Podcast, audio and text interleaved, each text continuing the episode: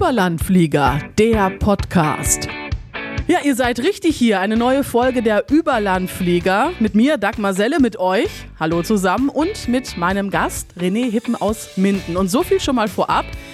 Mit ihm geht es heute um American Football, um das Mindener Freischießen und um einen Job, mit dem er einzigartig hier bei uns in der Region ist. Herr René, grüß dich erstmal. Toll, dass du mit dabei bist. Ja, vielen Dank, Dagmar, für die Einladung. Ja, boah, womit fangen wir an? Ähm, erst die Arbeit, dann das Vergnügen? Ja, das können ja. wir so machen. Okay, also, du bist mit deinen 30 Jahren selbstständig im Bereich Cybersicherheit. Was genau machst du? Also ich bin im Bereich der Cybersicherheit tätig oder Überbegriff äh, Informationssicherheit, darunter dann geteilt in der Cybersecurity unterwegs und dort äh, bin ich im Bereich Social Engineering tätig.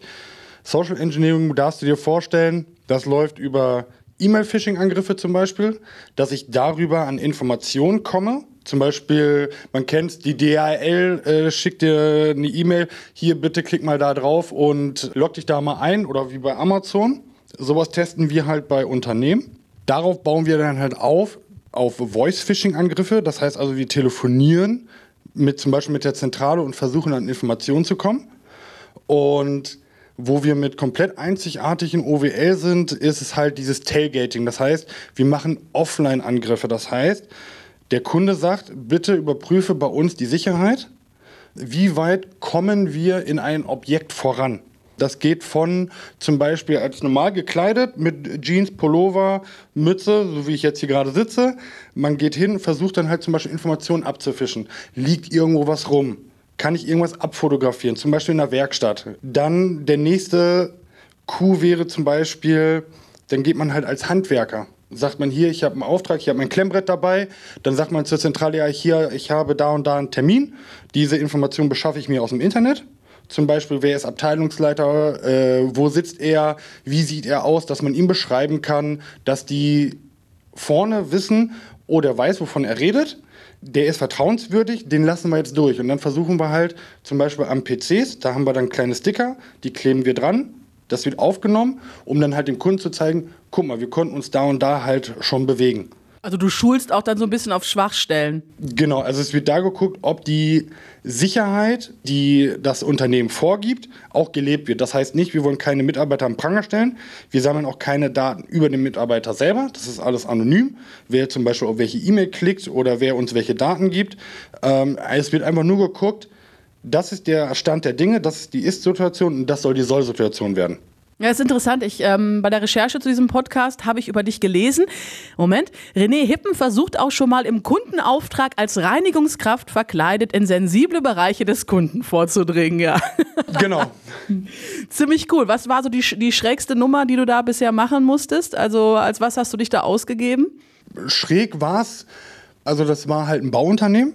Und dieses Bauunternehmen, da war es halt schwierig reinzukommen, weil die erstmal der Empfang vorne ist sehr, sehr äh, sensibel, weil dieses Bauunternehmen führt in Hamburg fast jedes Projekt.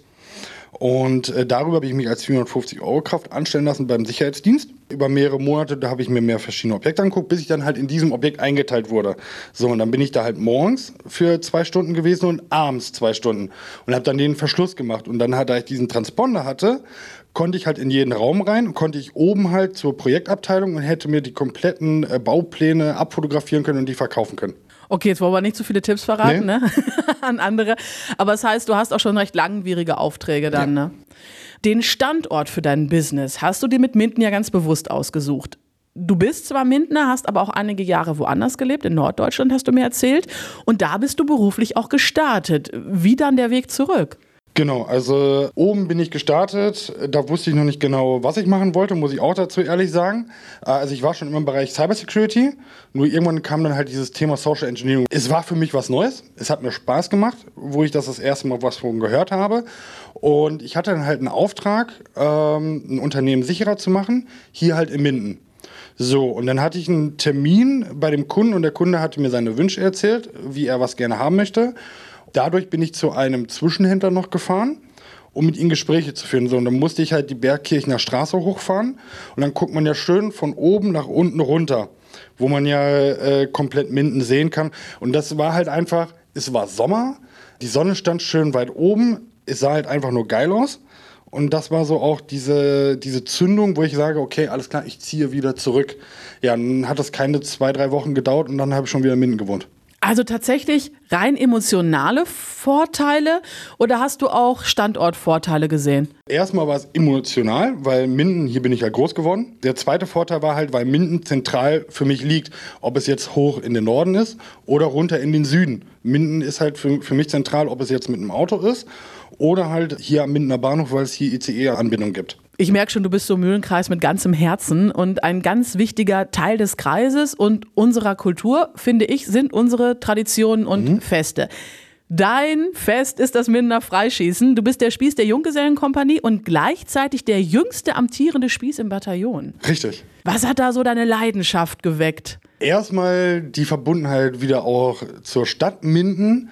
Ich kenne das Freischießen seit ich klein bin. Mama war früher mit mir schon immer unterwegs, stand in der Stadt und wenn die Parade war und da einer ich meine, das war der Onkel meiner Mama damals, der saß dann halt auch immer im Bulli und wurde dann auch immer gefahren und hat immer hier schön gegrüßt, wie als wäre der Papst. Dann bin ich ja irgendwann, wo ich ja älter wurde, wie gesagt, äh, in den Norden gezogen, kam dann wieder ja runter und beim Kunden, der hat ein Geschäft eröffnet und da hatte er dann Ausschank gemacht. So, dann habe ich da die Theke gemacht, weil ich mit dem Kunden gut klarkam. Und da waren dann halt zwei dabei, die sind beim MBB.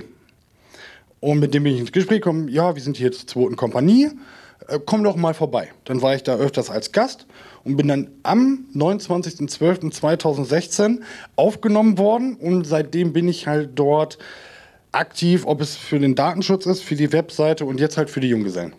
Das ist total interessant, wenn man Mindener aufs Mindener Freischießen anspricht. Ich muss dazu sagen, ich komme ja aus dem Raum mhm. Lübbecke eher. Dann leuchten die Augen, ja, besonders bei den Männern. Das ist total krass. Das muss unheimlich Emotionen transportieren, dieses Fest. Definitiv. Also, ich kriege jetzt schon Gänsehaut. Wenn wirklich alle Kompanien sich versammeln, jetzt zum Beispiel ja äh, beim letzten Freischießen auf der Kanzlersweide, und wir laufen dann los diese riesengroße Horde hintereinander weg mit den Kapellen. Und dann halt, wo wir jetzt über die Brücke rübergegangen sind, in die Innenstadt und die Leute stehen da und dann mit den Fahnen, verschenken Blumen. Das ist halt einfach genial. Das ist halt, dass es sowas überhaupt gibt. Das kennen die Leute zum Beispiel aus dem Norden überhaupt nicht. Null. Nein, nein, nein. Wir kennen andere Feste und ich sage den Namen jetzt nicht, weil ich weiß, das Minder Freischießen ist damit nicht zu vergleichen. Ich tue es nicht. Die Gänsehaut von René kann ich übrigens bestätigen, die, die sehe ich von hier. Ich habe tatsächlich für deine Kompanie, für die Junggesellenkompanie, mhm. mal Brötchen geschmiert. Ne? Wir Frauen mussten ja schön vom Schra äh, Freischießen die Brötchen schmieren und äh, die Männer da für, von Radio Westfalica sind mitgelaufen. Ich glaube, das war Anfang 2000 irgendwann. Da wurde die aus der Taufe wieder gehoben, die Junggesellenkompanie. Mhm, ne? Genau. Mein Gott, ich habe mich wirklich ohnmächtig geschmiert. Aber ähm, wie wichtig ist das für dich als junger Mensch, Tradition? Und ja, wie sehr verankert das auch mit der Heimat? Tradition ist halt für mich sehr wichtig, weil es halt Tradition lebt von, von dem Vergangenen halt und von der Zukunft. Die Vergangenheit prägt die Zukunft und die Zukunft wiederum ist dann auch irgendwann die Vergangenheit, was dann wieder die Zukunft prägt. Und das ist halt auch mit diesem Freischießen oder allgemein Mindener Bürgerbataillon. Man kennt uns ja eigentlich nur übers Freischießen. Das, was wir eigentlich im Hintergrund alles noch machen, zwischen Freischießen und alles andere, das kriegen ja die meisten gar nicht mit. Ähm, da wollen wir halt auch weiter ins wieder ins Bewusstsein mit rein, dass wir mehr machen. Aber halt diese Tradition ist halt wichtig, weil ohne Tradition was hat man dann? Was, was hat dann eine Stadt? Man kann sagen Frankfurt. Ja, Frankfurt hat äh, die Banken. Okay. Und Minden ist halt wirklich, Minden hat eine Geschichte. Ob Napoleon früher hier war, ob es mit dem Preußen war und dann halt mit dem, mit dem Mindener Bürgerbataillon, was ja für die Stadt Minden da war oder auch immer noch ist, halt jetzt nur in, anderen, in einer anderen Funktion. Erzähl mal, was macht ihr denn zwischen den äh, Freischießen? Mhm. Also, das ist bei Kompanie zu Kompanie unterschiedlich. Die erste Kompanie hat ja zum Beispiel ihr Quartier am Fort C.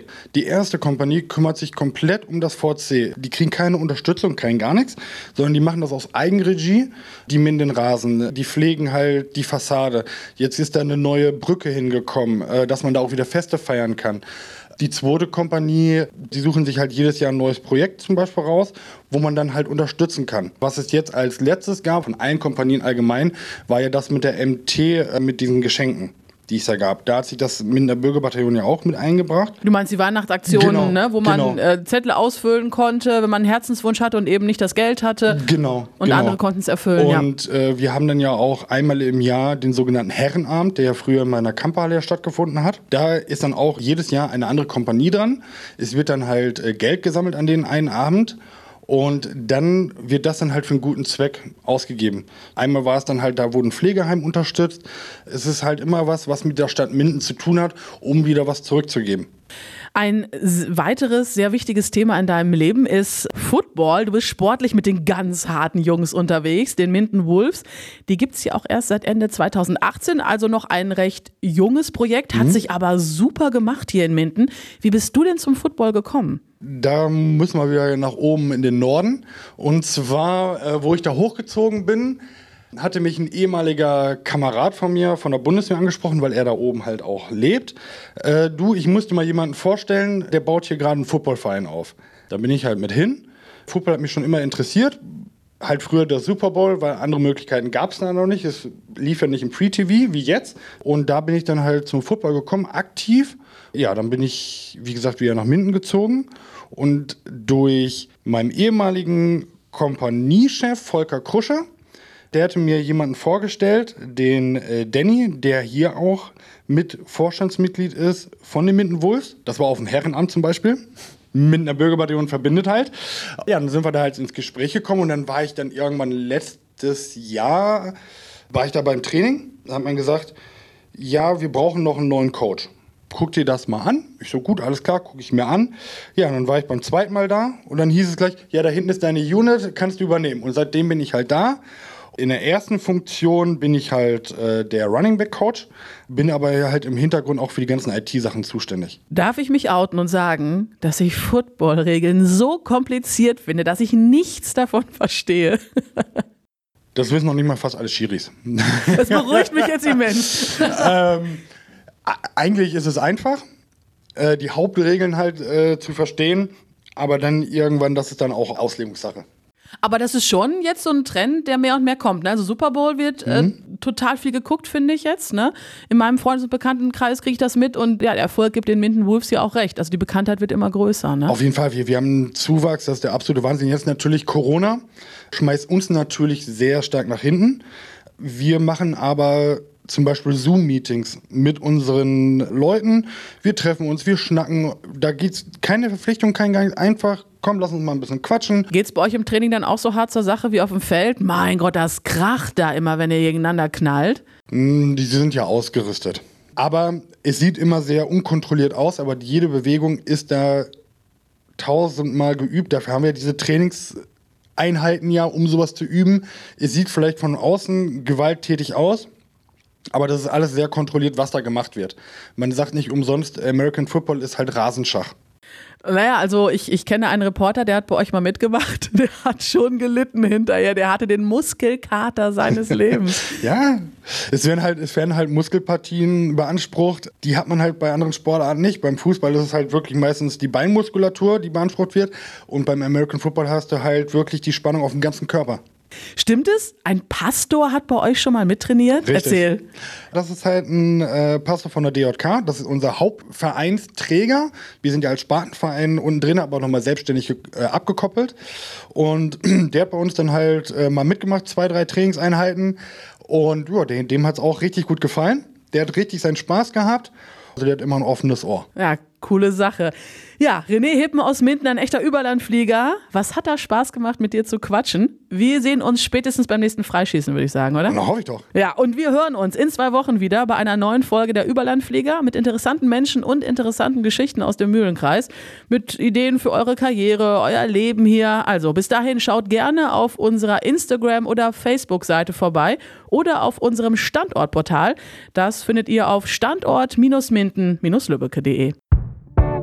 Der Überlandflieger-Podcast wird präsentiert von der Wirtschaftsförderung des Kreises Minden-Lübbecke und der IGS, Interessengemeinschaft Standortförderung Kreis Minden-Lübbecke.